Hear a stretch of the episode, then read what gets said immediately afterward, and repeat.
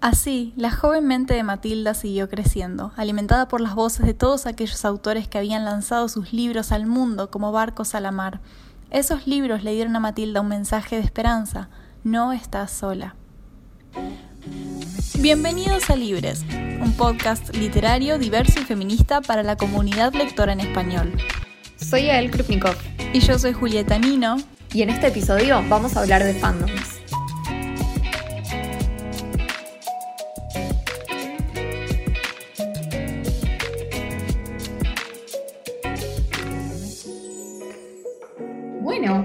Hola, eh, bienvenidos a, este podcast. ¡Wow! Estamos acá. Eh, hola Juli, ¿qué onda? Hola, todo bien. El primer episodio, muy emocionante. Tremendo. Me parece que está bueno contar como un poco de dónde sale este espacio. Eh, Juli y yo nos conocimos en, en, la universidad virtual y nunca nos vimos las caras en persona. Como que yo siento que te reconozco, porque estamos hablando hace un montón de tiempo, compartimos un montón de códigos, un montón de intereses y hablamos todo el tiempo de lo mismo, como que es espectacular realmente la, relación que se genera a través de algo como la literatura, que a simple vista parece como un acto re solitario, sentarse a leer, es algo que uno hace solo, que hace para adentro, y sin embargo tiene como toda una dimensión social tremenda que te lleva a establecer conexiones re particulares con gente que si no, no, no habrías conocido nunca. Completamente, y justo por eso de que estamos conectadas por libros de una manera que no nos esperábamos, porque es algo que compartimos, pero nunca pensamos que, nos iban a llevar a hacer un proyecto juntas. Justamente por eso pensamos que una buena manera de empezar esto era explorar esto mismo que nos está pasando de encontrarnos conectadas por libros, en un fenómeno que tiene, tiene una palabra misma que se describe como fandom, y por eso queríamos hacer este primer episodio sobre la literatura que nos conectó a nosotras dos y que nos conecta con ustedes, quien sea que nos está escuchando, y que conecta a millones de personas a lo largo del mundo todos los días. ¿Fandom qué es? Es como en inglés, eh, es tipo fan y kingdom, todo mezclado, ¿no? Sí, se, se, queda con el fan y el dom del final de kingdom, que se traduciría como reino fan, y, bueno, refiere como un conjunto de personas que son parte de un reino, de algo que les gusta, un pasatiempo, un libro, una película, lo que sea. Me gusta reino, me gusta que aluda como a un lugar físico, pero el lugar físico un poco no, no existe. O es internet, como que siento que internet es... Es internet, sí. O sea, igual hubo fandoms eh, mucho antes de internet. Una de mis historias preferidas sobre la cultura literaria eh, es de mucho antes de que existe internet, de uno de los primeros fandoms que, que existió en la historia, eh, del siglo XIX, cuando Arthur Conan Doyle escribía las historias de Sherlock Holmes. Eh, y en un momento el chabón se pudrió y como que no quería escribir más y escribió una última historia donde se moría el personaje. Y toda la gente que lo leía como que estaba tan identificada y, sentía tantas cosas por ese personaje que le empezaron a mandar un montón de cartas diciéndole tipo, no, revivilo, ¿cómo vas a matarlo? ¿Cómo vas a dejar de escribir? Eh, y le mandaron tantas, tantas, tantas y lo presionaron tanto que el chabón tipo tuvo que volver a escribir a Sherlock y tuvo que hacer una siguiente historia donde se revelaba que su muerte había sido una farsa. Eh, y como que lo convencieron o, lo, lo, presionaron los fans hasta que tuvo que, seguir escribiendo. Eh, así que los fandoms son realmente muy poderosos desde mucho antes de que, de que exista Tumblr o Instagram o esas cosas. Eh, pero bueno, para nosotras claramente llegaron a, nuestras vidas un poco así. Eso, es, eso que contás es muy loco en el sentido de que pensamos en los fandoms como algo muy moderno. Primero porque la palabra está en inglés y eso de apropiar palabras en inglés se hace ahora para describir masas y personas que se encuentran unidas a través del Internet. Entonces es muy loco pensar que, que es algo que viene pasando hace siglos, porque hoy en día pensamos en la literatura como que recién acaba de dejar de ser un fenómeno solitario, como recién ahora está empezando a ser algo que se puede compartir gracias a los teléfonos, pero en realidad tal vez no es tan así, es algo que viene pasando hace mucho. Hay como toda una dimensión de, la conexión a través de los libros que existe desde siempre, eh, la gente siempre habló de arte y siempre se conectó con otros a través de eh, compartir el arte. Y, por ahí eso está ligado a nuestras propias experiencias en el sentido de cómo nosotras llegamos a estos fandoms. Vos te estás uniendo explícitamente a un fandom, sabés que, existe.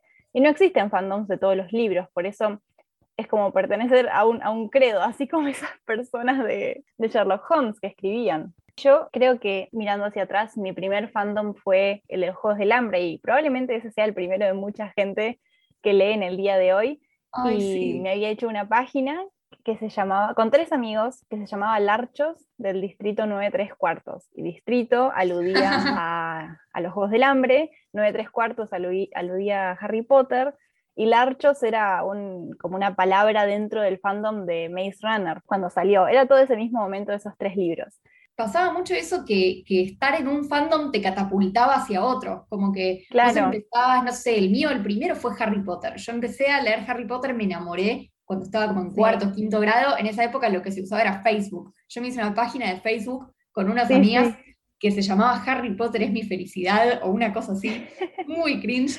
Y teníamos, eh, en una época también éramos admins, como que compartíamos una página con unas personas de México, no sé, empezamos de la nada a hablar con gente mucho, es verdad. Ser admin de páginas de Facebook con personas que no conocías. Eso fue tremendo, creo que fueron mis primeras experiencias interactuando así con, con personas eh, de otros países, conocí un montón de gente eh, y eso que la página tampoco requería mucho manejo, como que en esa época era nada más spamear a la gente con un montón de fotos de Harry Potter y hacer edits. Era muy gracioso. No sé, vos después de, después de esa página, ¿qué, ¿tuviste alguno, alguna experiencia más? No, esa página se trataba solamente de subir, de seguirle el rastro a las últimas novedades de esos libros que, de los que se trataba la página, porque se estaba grabando la segunda película de los Juegos del Hambre y día a día salen en esas en esas revistas eh, fotos de las grabaciones, de las últimas noticias de las grabaciones y posteábamos esas cosas todo el tiempo, como si alguien estuviera teniéndonos como fuente de noticias fidedignas de lo que estaba pasando en el fandom. Creo que esos fueron mis fandoms más importantes, porque lo primero que yo leí también fue Harry Potter dentro del mundo de la literatura juvenil a los ocho años, pero en ese momento no estaba conectado a internet o cosas así, entonces eh, fue algo muy solitario que me pasó a mí, no como a vos. Claro. No, igual me, me reidentifico con eso que decís, como de buscar noticias. Había todo, todo un mundo de cosas que pasaban que para nosotros eran re importantes. Eh, y también en el mundo afuera, o sea, nadie sabía de qué estábamos hablando, nadie hablaba de eso. Yo creo que también toda la experiencia esta de, ser parte de fandoms y de conectarse con personas a través de internet tiene que ver con, como con ese deseo de sentirse identificado con, con otras personas, que les pasa lo mismo que a vos. Porque a mí me pasaba que yo iba a la escuela y a mis amigos no les interesaba la literatura y nadie había leído los libros que leía yo y nadie se ponía contento o triste como yo me ponía cuando pasaban ciertas cosas dentro del fandom o, dentro del mundo de los libros. Y estaba buenísimo poder conectarme con, personas que sí les pasaba eso y que de repente, eh, yo qué sé, salían fotos nuevas o salía una película o pasaba algo y era como un evento increíble que a la vez se vivía de una forma muy rara porque para el resto de la gente a mi alrededor no estaba pasando nada. Claro, ¿cómo pensás que llegamos a, los fandoms? Porque yo la verdad solo siento que, llegué y que no hubo una, una, puerta en la que toqué y decía fandom en la entrada y dije, ok, voy. Sí, sabes que esa es una gran pregunta igual, porque yo tampoco me acuerdo cuál fue la primera página que seguí de Harry Potter o de los Juegos del Hambre, pero me acuerdo que una vez que empecé a seguir una, empecé a seguir a muchísimas y de ahí fue como, fue como muy obvio, ¿no? Yo estaba siguiendo todas estas páginas y de ahí fue como, bueno, yo también voy a tener una. Y ahí empecé a tener la mía y ahí también me pasó esto como de encontrar gente en la vida real que de repente convencí a un par de amigos para que lean los libros o me encontré con amigos que los habían leído y yo no sabía. Pero bueno, no, lo que sí sé es que definitivamente fue, fue una parte re importante de mi vida. Además fue como, como algo que me salvaba en momentos de, de mucha incertidumbre o de mucha tristeza, tener ese espacio en donde sabes que hay gente con la que puedes hablar, en donde tenés ese interés que, te da tanta comodidad y, esa comunidad que te da tanto apoyo, es re lindo, como que no sé, es algo que, que yo creo que muchos tenemos esa experiencia en donde más allá de que tal vez ahora yo ya no sea tan fanática de los libros que leía en ese momento, siempre voy a tener como ese lugar especial en mi corazón para ese espacio donde, donde fui muy libre y muy feliz y donde me sentí muy refugiada en momentos en donde lo re necesité. Sí, porque la, la frase convencional suele ser que los libros son un refugio, que los libros son el escape de la realidad, el lugar donde uno puede sentirse a salvo. Pero hoy en día está el dilema entre si realmente los libros son ese lugar o si como que es un puesto disputado entre los libros en sí y el fandom el fandom como familia, literalmente, como una familia de personas que por ahí nunca vas a ver, que, cuyos nombres a veces no sabes más allá del usuario o del nombre de la página o de dónde viven, pero, pero sí, son experiencias muy, muy lindas y son también de alguna manera son ese paso entre la lectura solitaria y la lectura en, grupo, porque es esto que vos decís, de que por ahí en la escuela no teníamos lugares donde hablar de esto, y de alguna manera u otra llegamos a estos fandoms, y ahí podemos desarrollar una parte muy importante de nuestra identidad. De, publicar esto y tener una página y como vos decís, después empezar a hablar con amigos y que ellos leen los libros en un grupo de contención seguro donde podés hablar de cosas que te gustan, cosas que por ahí en el día a día no a todos les interesa, pero es un espacio donde puedes desarrollar tu identidad y después salís al mundo y no te diste cuenta, pero estás más seguro de que puedes hablar de, quién sos. Me repasó eso y, y, esto que decís como de la identidad me parece re importante, porque además es algo que muchas veces la gente lo ve como un poco mm, como derogatorio, tipo, ay, te gusta, estás todo el tiempo hablando de que te gustan los libros o no sé qué, como que el fandom eh, no es tan importante. Y, y me parece tremendo porque es algo que en otros aspectos de la vida está tan normalizado. Por ejemplo, yo te digo que hay una característica tuya que es una parte importantísima para vos de tu identidad y que cuando te relacionás con gente que no conoces, pero que comparte esa característica, de alguna manera sentís una conexión y que ocupás una cantidad importante de tiempo de tu vida haciendo cosas relacionadas con eso. Si es un equipo de fútbol, esa característica para todos es normal y, es tipo, y de hecho es una, es rarísimo si no lo tenés. Y si esa característica que te gusta Harry Potter, ahí está mal o ahí es raro y ahí sos el nerd, porque en la práctica es, muy extraño. Es lo mismo y, como que, a ver, si, si ser de boca es una personalidad, eh, Completamente. Y se entienden los fandoms como un lugar al que tenés que recurrir en secreto, de puntitas de pie, para expresar una parte de tu personalidad que no tiene lugar en el mundo común y corriente. Esa concepción negativa de, eso, de hecho, a mí me pasaba mucho, como que los adultos a mi alrededor no sé si necesariamente aprobaban que yo use mi tiempo así. Y sin embargo, yo creo que hoy no solo me pasó eso que dijiste, que, soy una persona mucho más segura de mí misma por, por, las experiencias que pasé ahí, sino que además aprendí un montón de cosas increíbles, o sea, aprendí a editar, todo lo que sé de diseño, de fotografía y video lo aprendí ahí, practiqué escribir una barbaridad haciendo, no sé, fanfiction y eh, haciendo cosas para mi página. Yo soy escritora y, arranqué así, y además me hice amigos de todo el mundo, que, a muchos hoy les sigo hablando. Eh, es tremendo lo, que te aporta estar en esos espacios y, lo mucho que creces. Sí, completamente. Y son habilidades que cuando te sentás a hacer eso no estás pensando, voy a desarrollar esta aptitud para mi personalidad, para mi vida a largo plazo. Por ejemplo, una foto de Juegos del Hambre que acababa de salir y estaba esperando que se hicieran las cuatro porque era el horario óptimo para publicar una foto y que Instagram tenga el, mejor uso del algoritmo. Y eso no lo pensé así, yo solo sabía que eran las cuatro y mi familia me dice, pero ¿qué estás haciendo? Publicar ahora, ¿a quién le importa? Y yo pensando en que era lo mejor para obtener la mayor cantidad de comentarios y que era lo mejor para la red social. Y el manejo de redes es el futuro y uno no está pensando en que estás haciendo manejo de redes y que después puedes tener un trabajo al respecto. Son cosas que haces pura y únicamente para el fandom. Y después te quedan, aprendes también idiomas porque empezás a nutrirte de noticias de, todas estas novedades que en general pertenecen primero a la comunidad de habla inglesa y muchas veces estas páginas eran como un puente y aprendes por la necesidad de pertenecer al fandom, de producir contenido. Sí, sí, me encanta eso de que los fandoms son cero pasivos hoy en día, como que mucho más que consumir contenido son realmente un espacio de mucha producción de contenido, eso me parece hermoso. Es como un lugar donde, donde sos vos el que toma el control de, de esos mundos que te gustan y sos vos el que aprende a hacer. Claro, no es, no es para nada tener una membresía pasiva a un fandom y solo perteneces y eso es todo, sino que es un lugar de constante creación de contenido. Cada uno crea lo que sabe hacer y lo que aprende a hacer, porque yo no sabía editar fotos, no sabía hacer videos, no sabía hacer nada de esto. Y por ahí era buena escribiendo, entonces tal vez me fue más fácil dedicarme a los fanfiction. Y a los demás les gusta. Es más, por ahí vos haces un collage de todos los libros que te gustan y la gente se lo pone de fondo de pantalla y nunca en tu vida te vas a enterar. Toda la gente le, le re gustaba lo que hacías y a mí me encantaba ver lo que hacían otros. O sea, me encontré con gente tan talentosa. Yo conozco gente que yo decía, wow, no puedo creer que esta persona hace esto gratis sobre estos personajes porque le gusta y claro, es como que no, no lo haces pensando, bueno, es mi trabajo o es algo que me va a servir para el futuro. Claro, y es la manera de materializar la experiencia propia de lectura, de expresar de manera tangible en arte, en fotos, en videos, en páginas, en palabras, en lo que quieras, es una manera de volver algo material tu experiencia de lectura.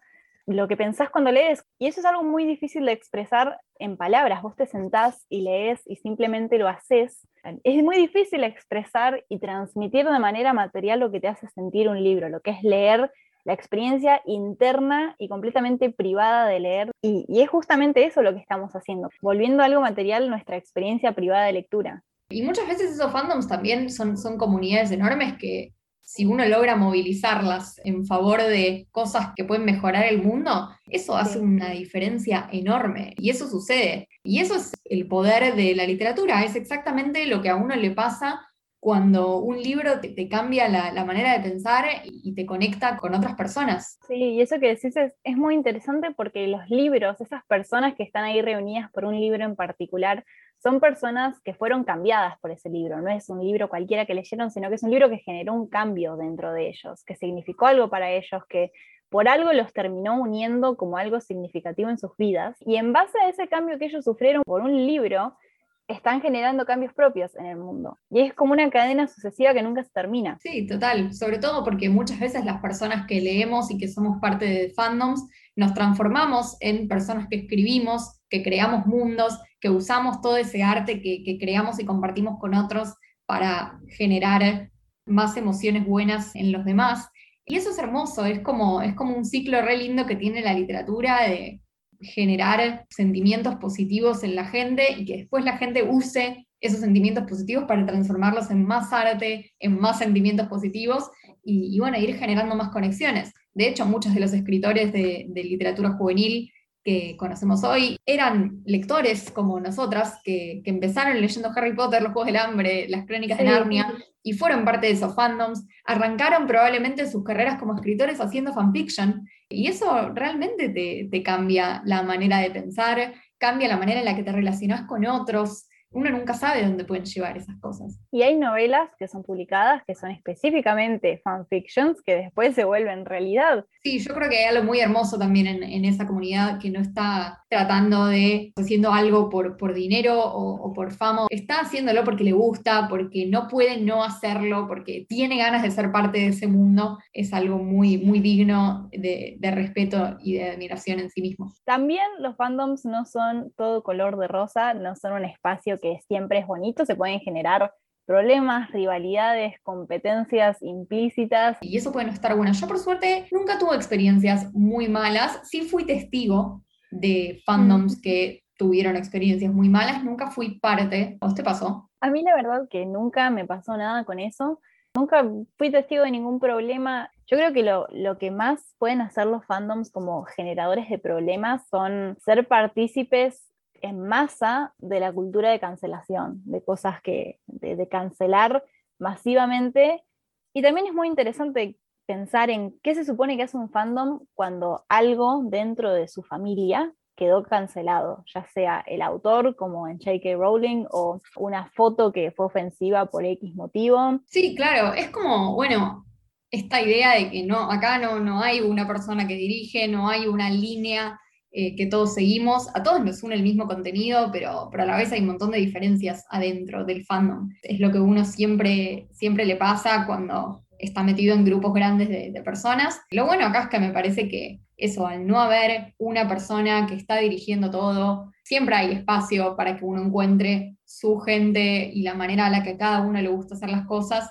Y bueno, y correrse un poco de ese drama, que, que al fin y al cabo todos somos parte de fandoms para ser felices, o sea, nadie, nadie se mete en estos espacios para generar peleas o porque le interesa el drama o ponerse mal, como que claramente todos estamos acá porque nos gusta este contenido y, queremos compartirlo con, otros y me parece que, esa es la mejor manera de, acercarnos a, todo esto. Supongo que es parte de, de, integrar un fandom, de quejarse de las cosas que no gustan, de, de criticar, de pedirle a los autores que hagan mejor las cosas cuando se equivocan. Es, es, un, es un lugar que realmente hace responsable a la gente de lo que crea. Hay una tremenda dimensión del fandom como, como generador de accountability, ¿no? De, poder decirle al autor, che, ya sea porque, no sé, fue racista o homofóbico o cosas así, o simplemente che, esto, este personaje nunca lo haría, o sea, está, está, re mal escrito. Y esas cosas que, bueno, que a veces a los autores les llegan y, tienen un enorme impacto y pueden hasta cambiar lo que, lo que sucede en ciertas sagas o, o en ciertos mundos literarios. Y eso es increíble. O sea, ese poder que, que tiene el fandom cuando se unifica y cuando logra que, que esas demandas sean escuchadas, hace que, que los contenidos que se crean sean mejores. Y los fandoms terminan siendo mucho eso hoy. No sé, el fandom de Harry Potter, por ejemplo, algo que, me llama mucho la atención es que se divorciaron completamente de la creadora original de contenido. Y hoy en día es como un fandom donde todo lo que sucede es, eh, desde una actitud muy activa de, bueno, nosotros vamos a producir, nos, encanta este mundo y, no lo queremos soltar. Entonces nosotros vamos a producir más contenido y vamos a escribir fanfiction sobre la generación anterior a Harry Potter y sobre la generación que vino después y vamos a hacer arte. Eh, Completamente. Y eso que decís de los fandoms que, que, pueden ser una fuente muy importante de accountability, se une mucho a esto de que los fandoms por ahí no existirían si no fueran tanto por nuestra fascinación por lo que leemos, por el arte que, amamos, como de nuestra frustración por eso mismo, por la necesidad y, no sé, lo que nos llena de querer cambiar las cosas de que sentimos mucha pasión por ciertos libros y queremos conectarnos a través de ellos y queremos seguir amándolos con otras personas y creando contenido juntos, pero al mismo tiempo aprovechar que en el día de hoy tenemos la oportunidad de reescribir la historia y hacerlo propio de la manera que consideramos buena para el mundo. Me gusta mucho lo que decías de cómo uno se apropia del contenido y que en serio uno se apropia de los personajes y de los mundos y que a veces ya hasta te desvías de lo que dice originalmente el libro. Claro. Eh, y eso tiene mucho que ver con, bueno, este mundo es mío, yo hago lo que quiero acá adentro, como una expresión de, sentir mucha comodidad en ese espacio. Sí, es una apropiación completamente nueva del arte, de lo que solía ser leer y no solamente compartir, que como vos decís pasa desde el siglo XIX, sino que lo nuevo en realidad podría decirse que es esto de apropiarse del arte de manera explícita en Internet, con cosas que suceden realmente, con gente que hace negocios, haciendo collages en paredes de fandoms los libros no terminan cuando cerraste la página y tampoco terminan cuando fuiste a compartirlo con alguien más en internet, terminan en el fanart, nunca terminan, mejor dicho. Me encanta el merch, me encanta, me, parece hermoso. Amo tener merch de los libros que leo. Sí, desde cosas útiles a, a, no sé, una vela, por ejemplo. Se hacen muchas velas literarias de cómo olería este mundo ficticio y te puedes comprar una vela que huele a Hogwarts y cosas así. Eso por ahí es algo más útil, pero después te puedes comprar una varita de Harry Potter y, y eso no sirve absolutamente para nada. Y, pero te hace feliz. Y hay tanta creatividad en esa acción, como en decir, alguien se sentó a pensar cómo olería Narnia y armó una vela que sale totalmente, como desde un lugar tan lindo de, de su imaginación y además de tanto amor, porque es como un mundo que, que claramente si, si, te sentás a hacer eso es porque te genera muchísimo amor. Y es una comunidad tan bella de, todas personas que ponen su talento al servicio de lo que todos amamos.